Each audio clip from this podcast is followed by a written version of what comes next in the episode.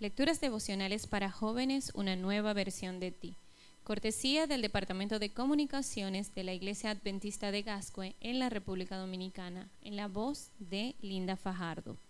Hoy, 4 de enero. Nada de excesos de confianza. No seas sabio en tu propia opinión. Teme al Señor y apártate del mal. Proverbios 3:7. La guerra es una experiencia sumamente dramática para la conciencia humana. Los ejércitos entrenan a sus tropas con toda una psicología que los ayuda a superar los horrores de las vivencias de la lucha armada. A pesar de que alguien se pueda sentir muy preparado para enfrentar una guerra, la incertidumbre, el temor y la ansiedad se ciernen sobre la mente de cualquier soldado. Después de haber conquistado la tierra de Canaán, algunas tribus de Israel tuvieron que enfrentarse a varios pueblos que quedaban en la región.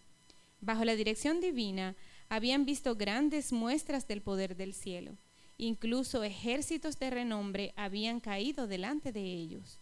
A pesar de haber obtenido memorables victorias y acumular experiencias en la batalla, no había por qué caer en excesos de confianza.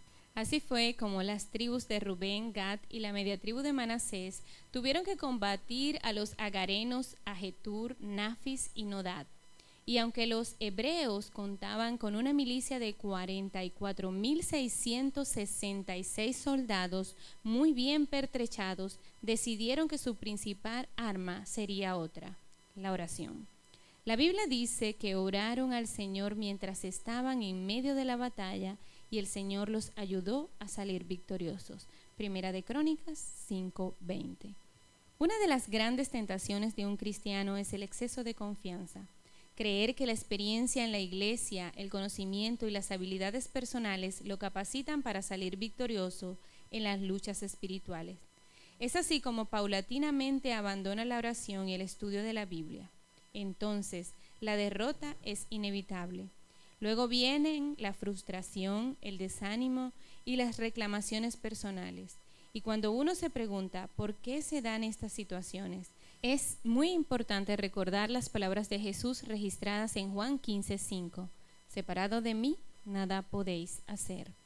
¿Estás en medio de una batalla contra la tentación? Es tiempo de orar. ¿Tienes fuertes conflictos con tus padres? Es tiempo de orar. ¿Enfrentas graves dificultades en la escuela? es tiempo de orar. Tu relación amorosa atraviesa por momentos caóticos, es tiempo de orar.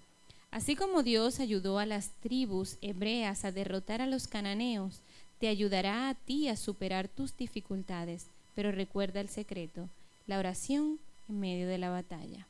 Amén.